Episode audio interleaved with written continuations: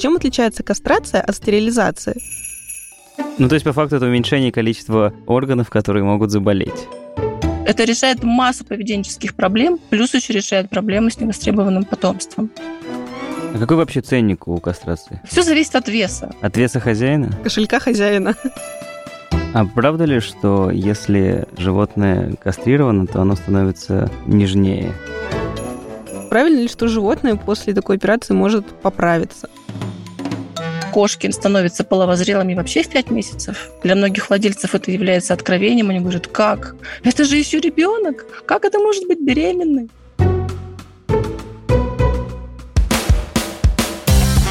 Привет! Это «Зверокаст» – подкаст о животных и людях. Вместе с экспертами мы расскажем, как живется тем, у кого лапки, и тем, кто владелец не совсем домашних животных. Меня зовут Анастасия Полозова, со мной в студии мой коллега Иван Громов. Привет. Стерилизация домашних животных и вообще ее эффективность в борьбе с проблемой безнадзорности – один из самых спорных, обсуждаемых и важных вопросов. О том, насколько важно и правильно стерилизовать животных и почему эта процедура может сохранить здоровье и жизнь вашему питомцу, мы сегодня поговорим с Татьяной Королевой, руководителем региональной общественной организации «Экология человека», с автором пособия по программе ОСВВ. Татьяна, здравствуйте. Здравствуйте всем. Добрый день. Э, Татьяна, и первый мой вопрос. Правда ли, что стерилизация помогает регулировать количество бездомных животных? Ну да, все мы знаем, что, собственно, собаки рождаются от собак, а кошки рождаются от кошек, и никак иначе. Поэтому, конечно же, логично предположить, что если кошка не способна рождать свое потомство и собака, то, соответственно, число э, поголовья популяции не увеличивается. Я вот знаю, что программа СВВ как раз она и базируется на программе, связанной со стерилизацией. Может, немножко расскажете об этом? Как они связаны? В тех странах европейских, собственно, да, где нет бездомных животных, и на какие мы хотим и стараемся равняться, в этих странах стерилизация хозяйских питомцев введена давно, много-много десятилетий назад, давно и плотно. И, соответственно, поэтому мы видим результат. Он налицо. И, разумеется, как бы, да, когда мы хотели внедрять программу точнее, не программу кастрации и стерилизации, а когда мы начали решение проблемы безнадзорных животных, мы прекрасно понимали, что другими способами, в принципе, невозможно. Я имею в виду в рамках действующего законодательства, да, которое у нас сегодня действует, это 498 федеральный закон, Другими способами, в принципе, невозможно контролировать рождаемость собак и кошек, кроме как прекратить рождение невостребованных котят и щенков. Кстати, вот да, тоже важный вопрос. Чем отличается кастрация от стерилизации? Вообще терминологически правильнее использовать слово кастрация. Кастрация самок либо сук, да, и кастрация самцов либо кобелей. Ну, в частности, когда мы говорим о собаках. Угу. Под кастрацией понимается полное удаление внутренних репродуктивных органов. А термин стерилизация означает перетягивание внутренних репродуктивных органов. Это касается и семенных канатиков у самцов, и в том числе рогов матки у самки. Угу. Но в этом случае возможны разные, к сожалению, послеоперационные осложнения, которые наблюдали и мы, и не только мы. И этот метод ветеринарии не используется уже порядка 20 лет. Есть отдельные ветеринары где-то там в глубинках, в регионах, которые до сих пор еще используют вот такую вот, да, стерилизацию называя, собственно, и стерилизацией. Но большинство, собственно, уже регионов, и, конечно же, Москва и Питер не используют такой метод, потому что ну, он неправильный, там воспаление возникает в матке, возникают кисты на яичниках у самок. Поэтому, когда все удалено, оно не может воспалиться. Соответственно, mm-hmm. да, логично это все предположить. Поэтому мы, конечно, используем кастрацию, но так как в нашем обществе еще принято слово стерилизация, мы все говорим стерилизация, подразумеваем кастрация. Вот как-то так, наверное, будет правильно. А в каком возрасте правильнее всего делать это с животным? Имею в виду в возрасте животного, а не человека. Ну, понятно, да. Вообще, согласно европейским исследованиям ветеринарным, они очень любят проводить разные исследования, и я считаю, что это правильно, потому что когда у тебя есть э, много-много данных, и они подтверждены статистически, то проще, наверное, что-то доказать, подтвердить либо опровергнуть. Они проводили исследования многочисленные, пришли к выводу, что животных, кошек и собак рекомендовано вообще европейским сообществом ветеринарных врачей кастрировать до первой течки, то есть примерно в возрасте 5-6 месяцев. Наши ветеринарные врачи некоторые с этим не согласны. Обосновать это они никак не могут. Ну вот они считают, что у каких-то там животных может там мочеполовая система недоразвиться. Но опять же, это какие-то, может быть, единичные случаи, да. каких-то вот данных, говорящих глобально в пользу того, что у большинства животных происходит недоразвитие мочеполовой системы, их нет. Поэтому, собственно, мы придерживаемся тех данных, которые подтверждены статистически, которые рекомендуют кастрировать животных до первой течки, потому что тогда ряд патологий, в том числе и онкозаболевания, риск их снижается на 99,9% случаев, если кастрировать животные до первой течки. Поэтому вот мы придерживаемся до этого возраста. Я, кстати, уже знаю жуткий такой миф о том, что стерилизация, кастрация самки должна проходить только после того, как она хотя бы один раз родит. Это да, это вот я... Излюбленный, я тоже наверное, слышу. да, мифы. Это абсолютно ничем не подтвержден. Я вообще не знаю, откуда вообще он взялся, почему он гуляет в нашем обществе, но это действительно очень стойкий, серьезный, ужасный миф, против которого мы боремся. И те ветеринарные врачи, от которых я это слышу, я всегда да, задаю им один и тот же вопрос. Подтвердите, пожалуйста, на основании каких вообще данных, исследований вы делаете такие заявления вы рекомендуете владельцам, чтобы подождать, чтобы, да, вот их кошка или собака хотя бы один раз родила, что это полезно там для чего-то. Говорю, для чего это полезно? Люди не могут объяснить. Чем может быть опасна кастрация? Ну, кастрация может быть опасна в некоторых случаях. Ранняя кастрация, мы сейчас говорим о ней, да? Угу. В некоторых случаях действительно бывает какое-то там недоразвитие мочеполовой системы, но это опять же исключение из правил. И если кастрировать там котенка или щенка, я не знаю, там возраст, наверное, двух-трех месяцев. Так тоже бывает. Некоторые ветеринарные врачи это делают.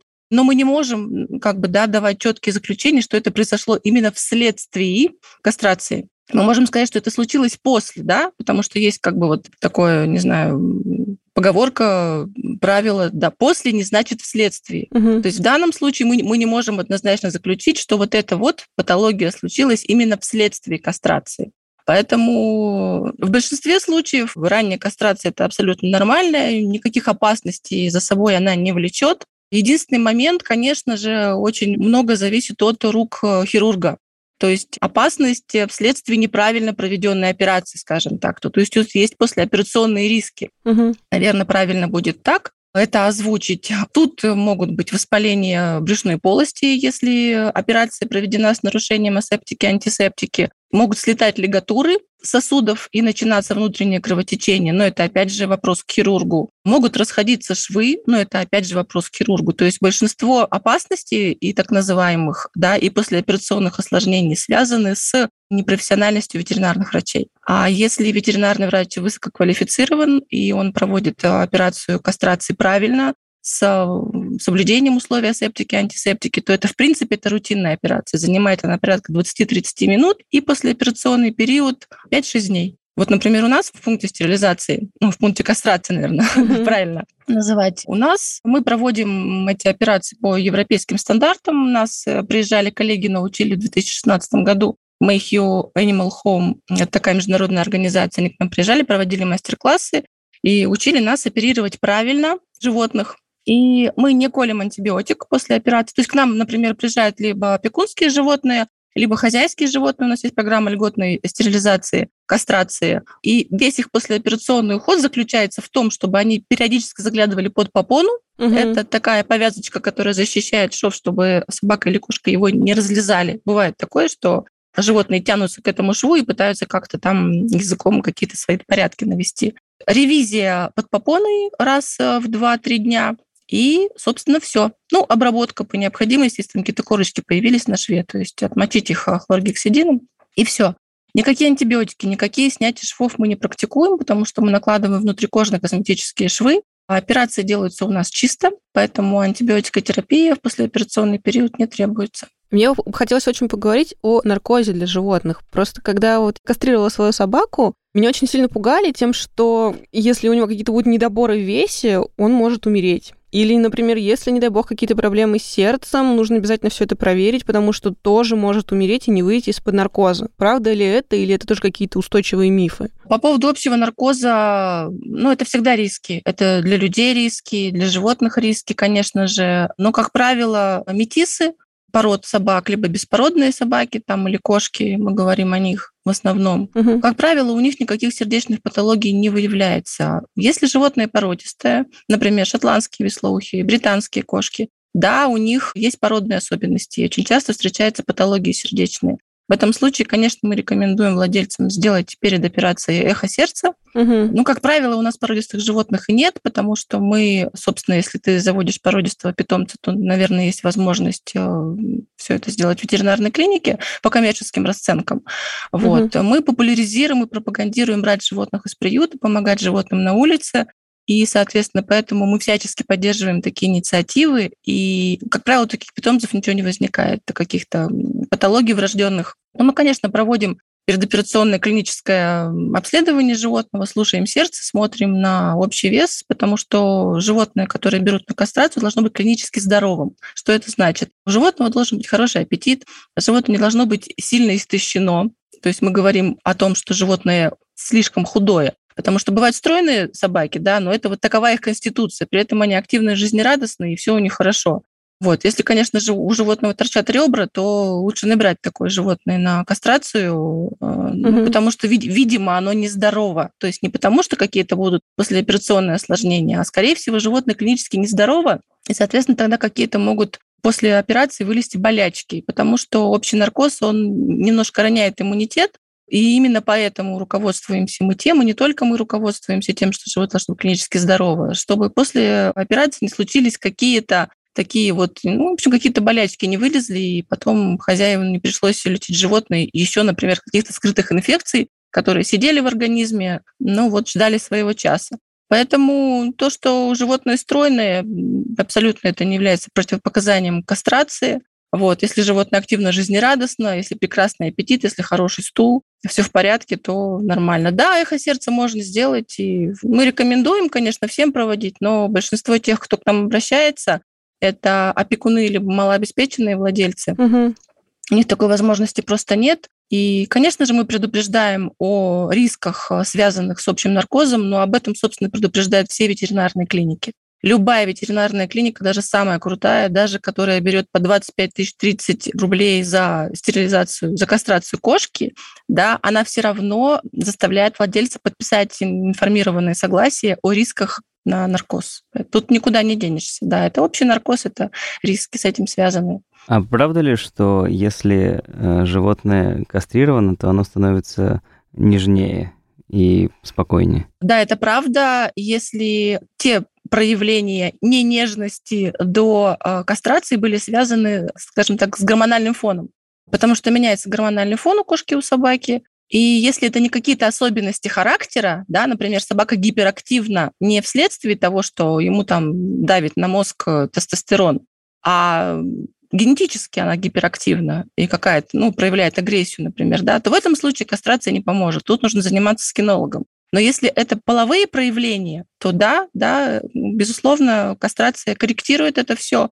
И я даже неоднократно наблюдала у нас в приюте, кошки становились ручными после того, как они были кастрированы. То есть спустя какой-то период времени, конечно же, не сразу, гормональный фон меняется медленно, выстраивается новый, точнее. И в течение там двух-трех месяцев кошка начинала проявлять э, интерес к человеку. То есть до этого ее интересовали там свои истории внутривидовые, а здесь она начинает как-то тянуться к человеку, то есть можно сравнить поведение примерно как вот с котенком, со щенком. По поводу поведения очень хочу уточнить. Критики программы СВВ, вот отлов, стерилизация, вакцинация и выпуск, говорят, что кастрация вообще не решает проблему агрессии животных. И вот мне очень интересно, это правда, или все-таки она помогает как-то с этим справиться, или бы сам процесс, когда животных отлавливают и как бы кураторы их изучают и осматривают, он больше помогает справиться с проблемой агрессивных собак и кошек, кошек наверное, нет, но собак. Вы знаете, есть такая интересная тенденция, да, все, кто являются критиками программы ОСВВ, они по этой программе не работают. И когда кто-то там начинает э, активно критиковать, либо какие-то, бывают у нас даже да, такие зоозащитные организации, которые выступают против программы ОСВВ. Но когда им задаешь вопрос, а вы, собственно, вообще какое отношение к этой программе имеете? Имеете ли чтобы в качестве эксперта, в качестве эксперта-критика выступать в данном... Они же считают себя экспертами, правильно, люди, которые критикуют. Ну да, как правило. Со знанием да. дела, да, они же это заявляют.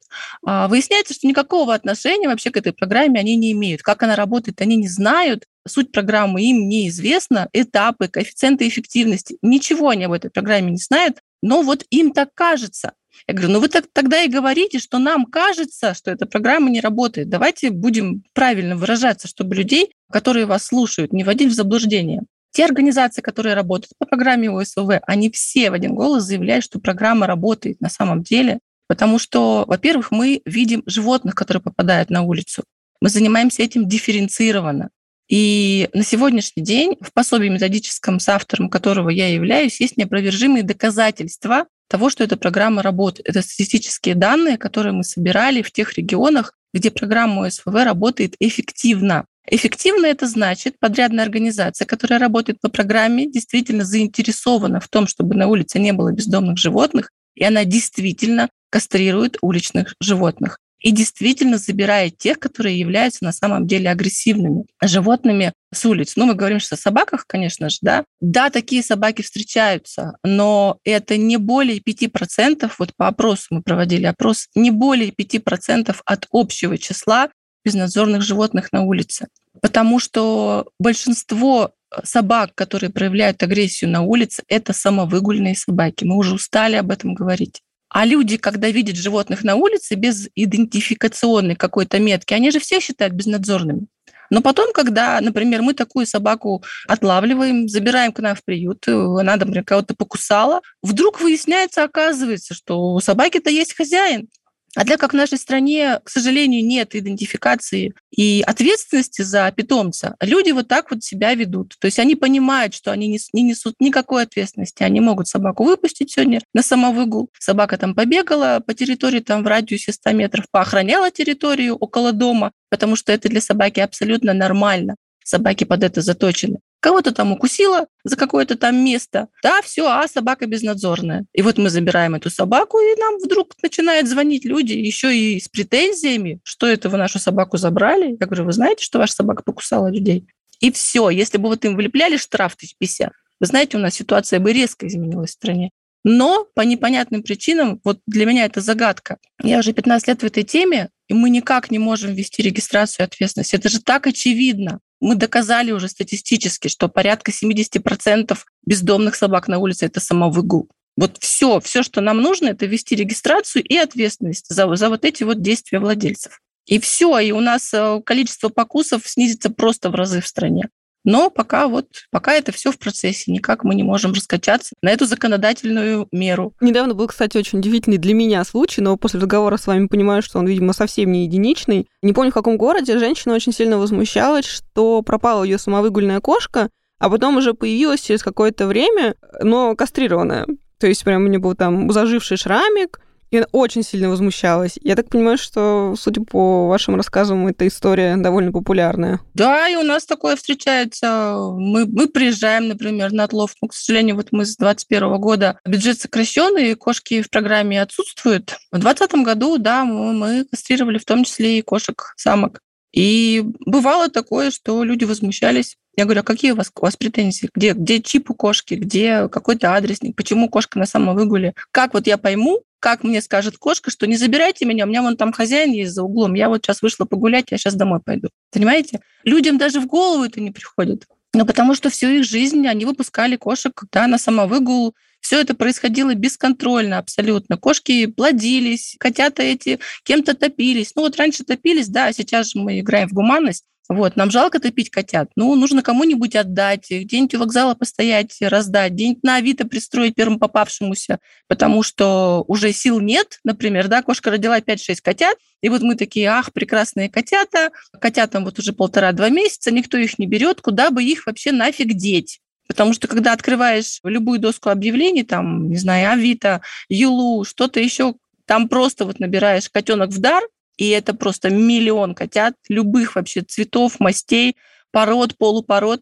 Ты можешь хоть 20 котят себе взять, хоть 30, хоть 100, и тебе их отдадут. Представляете, какая вот животная масса, да, какая бесконтрольная ситуация у нас в стране по отношению к животным. Да, и люди так привыкли просто к этому. Кто-то молчит, да, а кто-то возмущается по поводу того, что забрали вдруг с улицы, да, представляете, с улицы забрали, то есть кошка может ходить по улице спокойно, а ее оттуда никто не должен забирать. Я очень хорошо понимаю, о чем вы говорите, и вообще самовыгульные кошки, это на самом деле для меня прям, прям сейчас больная история, потому что буквально на прошлой неделе мы гуляли с собакой и нашли котенка, которого либо он выпал из окна, либо сбила машина. И мы отнесли его в ветеринарку, и, к сожалению, ветеринары сказали, что единственное, что мы, чем мы можем ему помочь, это дать ему спокойно уйти. Спокойно, и как бы это будет для него милосердием, потому что у него были переломаны практически все кости, его там куча вирусов. Но самое страшное, что котенок был в ошейнике. Вот это для меня просто до сих пор самый жуткий и, наверное, больной момент в этой истории. То есть кто-то просто, не знаю, открыл окно, и этот котенок оттуда выпал, либо просто выпустил его ну, само погулять, потому что он такой же не маленький, а подросток. К сожалению, да, такое бывает часто, и это очень грустно наблюдать, потому что животные же страдают по нашей вине исключительно. Вот как только мы поймем, что мы несем тотальную ответственность за них, что не собаки виноваты в том, что они бегают по улицам агрессивные, не кошки виноваты в том, что они попадают под машины там, да, и гуляют там на улице и плодятся, а в этом мы виноваты, это наша ответственность. Вот тогда, наверное, ситуация и начнет меняться. Мне, например, звонит порядка 15-20 человек ежедневно с просьбой принять животных в приют и примерно один человек э, в квартал хочу помочь угу. вашему приюту или хочу забрать же. Вы представляете, да, вот как бы, да, вот эта чаша весов. Ну вот, вот надо как-то менять, конечно, эту ситуацию, потому что, ну, это ужасно, это какое-то тотальное перепроизводство бесконтрольное. И это очень грустно наблюдать, когда животные страдают и гибнут и мучаются по нашей вине. Я знаю, что еще существует метод принудительной кастрации, когда вот как раз кастрируют уже беременную самку, и иногда даже на довольно внушительном сроке. Насколько это вообще вредно и опасно для животного? Ну, я не слышала про э, то, что это называется прям принудительная кастрация. Это просто кастрация беременных, мы называем это угу. так.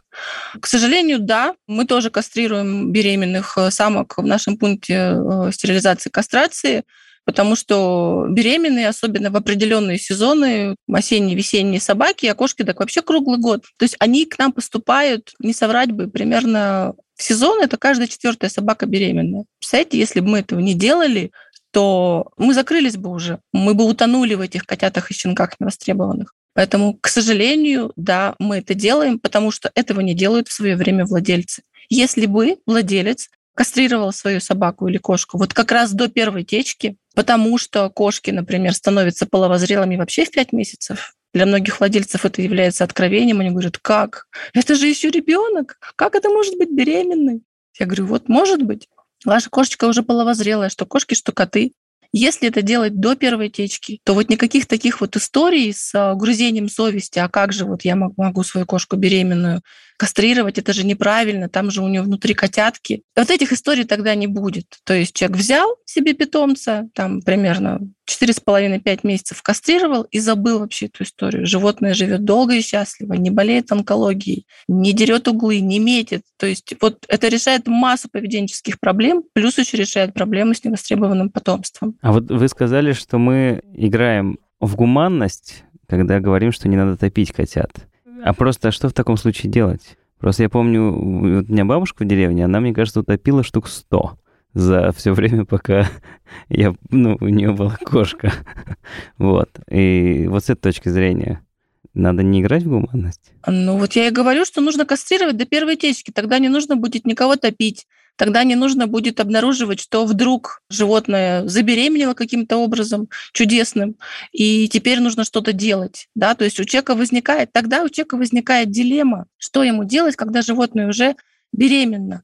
Вот мы предлагаем кастрировать до первой течки, потому что, к сожалению, да, мы кастрируем беременных, и это более тяжелая операция, ну и как бы и морально неприятно это делать, потому что мы любим животных. И как бы, да, ощущать все это, ну, действительно неприятно. Ну и риски после операционных осложнений возрастают, конечно. Просто у нас опытные врачи, и у нас этих рисков не случается, а так э, увеличиваются риски кровотечения после операционных, потому что крови наполненность сосудов у беременной самки, она значительно выше, чем у небеременной.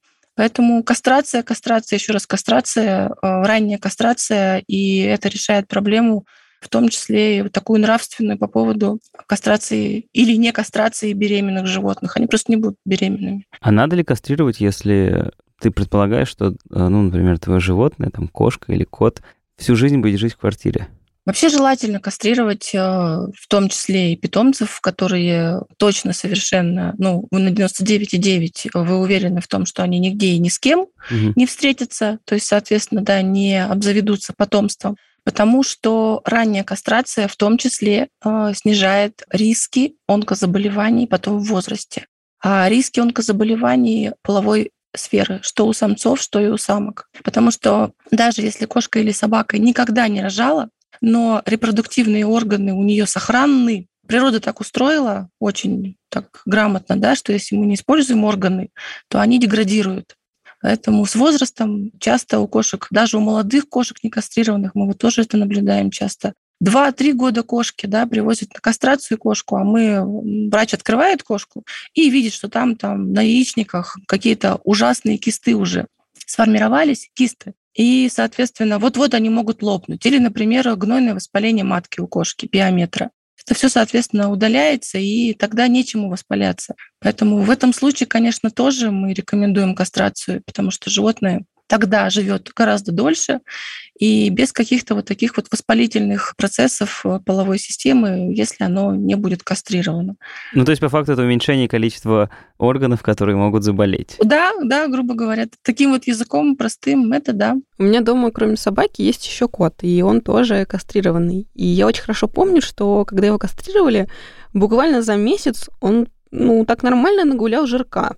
Но после этого как бы его вес стабилизировался, и больше он, в принципе, ну, не поправлялся.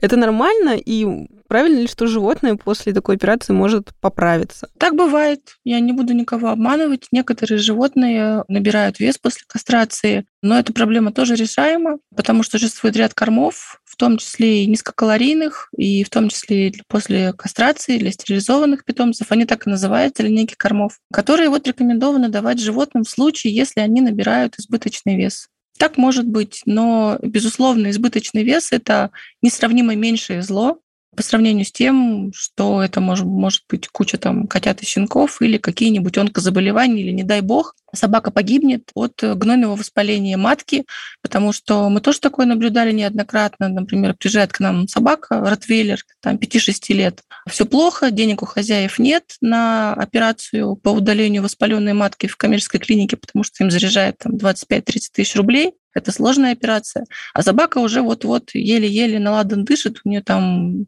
лейкоциты повышены в крови ужасно. Ну, гнойный процесс идет внутри организма.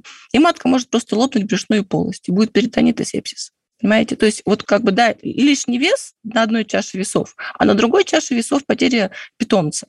Поэтому тут вот э, как-то так. А какой вообще ценник у кастрации? Все зависит от веса. От веса хозяина? кошелька хозяина. Ранжировка, потому что на более тяжелые животные тратится больше наркоза, собственно. А. И да, да, это так. Больше наркоза, больше антибиотиков, больше расходных материалов. Поэтому вот у нас, например, кастрация кошки самки стоит 1700 рублей, кота стоит 1000 рублей, а собаки начинаются от 3500. Соответственно, плюс каждые 5 килограмм идет плюс 500 рублей. Вот. Но кастрация самки собаки больше 7 тысяч у нас не стоит. Это уже прям алабай. Соответственно, такие цены невозможно найти в коммерческих ветеринарных клиниках, потому что они там в 2-3 раза выше. И часто владельцы питомцев приезжают к нам, потому что затратная операция, особенно для крупных собак, дорогостоящая. А кого еще кастрируют, кроме кошек и собак? Да всех кастрируют. У нас, например, живут еноты, а, два самца кастрированных. У нас живет несколько лис и песцов кастрированных, потому что у них тоже по весне у них рвет крышу, и нам их жалко было. И, собственно, да, вот э, все это сделали, и они успокоились и живут себе припеваючи своей жизнью. А так они должны были быть умершлены давным-давно на зверофермах. А насколько сейчас есть проблема с необходимыми медицинскими препаратами для процедуры кастрации? Проблема очень серьезная, глобальная. Основная проблема – это наркоз и шовный материал, потому что мы используем хороший шовный материал, саморассасывающийся. ПГА, в нашем случае это был импортный материал, немецкий, потрясающий материал, но его сейчас нет на российском рынке. А также очень серьезные проблемы с наркозом.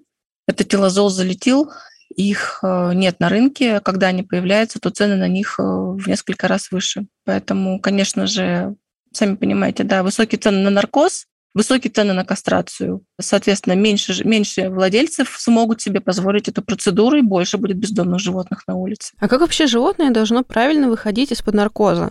Просто я помню, когда мне давали кота, он еще спал, и мы принесли его домой, и я помню, у него такие были очень забавные путешествия по квартире. Мы его ловили, когда он пытался залезть на диван, мы его ловили, когда он пытался с этого дивана спрыгнуть, и мы как-то все старались его оградить, а он явно что-то не очень понимал, что происходит. Пьяный кот после наркоза вообще и животные, да, и животные, и люди. Кто-то кричит даже, кто-то матом ругается. Даже коты бывает, ну, на своем языке понимают, что плохо ему, и какие-то он задает такие нечленораздельные звуки, что-то там у него какие-то он видит мультики практики. Во-первых, мы никогда не отдаем животных, которые спят, потому что это опасно. Угу. Животное, у него животного может остановиться дыхание, если оно еще не вышло из наркоза, хотя бы частично, то есть оно уже находится здесь, но такое пьяненькое. Вот. И, конечно же, мы рекомендуем 12-14 часов животное где-то держать в замкнутом пространстве, потому что им куда-то надо идти. Уж мы не понимаем, что там у них в голове и как они представляют себе этот мир после наркоза, но особенно кошки, им прям им надо куда-то идти, идти, залезать, идти. Чем выше, тем лучше, да. Они могут упасть и могут себя травмировать, и у кошек могут разойтись швы, поэтому мы рекомендуем держать их в переноске. Мы рекомендуем не кормить животных после кастрации, потому что их может вырвать. Водичку можно поставить, э, еду ставить не нужно. Поэтому, да, определенные рекомендации есть, но выдавать животных, которые спят, находясь в состоянии полного глубокого наркоза, неправильно. Татьяна, большое спасибо, что пришли к нам. Спасибо вам большое за приглашение. Я хочу пожелать владельцам, чтобы они берегли своих питомцев и были ответственными владельцами, потому что мы все зависим друг от друга. И если мой сосед выбросил беременную кошку или кошку с котятами, да, то, возможно, завтра я буду разгребать эту историю. Поэтому давайте все вместе делать наше общество лучше, благополучнее и безопаснее. Спасибо. Спасибо, Татьяна. А я напоминаю, что с нами сегодня была Татьяна Королева, руководитель региональной общественной организации «Экология человека» и соавтор пособия по программе ОСВВ. Наш проект подготовлен при поддержке Ассоциации благополучия животных. Это объединение фондов и неравнодушных граждан, миссия которых – развитие гуманного отношения к животным в стране. Ассоциация на законодательном уровне защищает интересы животных, контролирует выполнение и реализацию государственных тендеров в зоосфере, собирает помощь для бездомных животных, объединяет фонды, экспертов, волонтеров и зоозащитников в 69 регионах страны. Эпизоды вы можете послушать в приложениях Apple Podcast, Google Podcast и на Яндекс Музыке. Комментируйте, делитесь с друзьями и любите своих животных. А с вами были Настя и Ваня. Всем пока. Пока.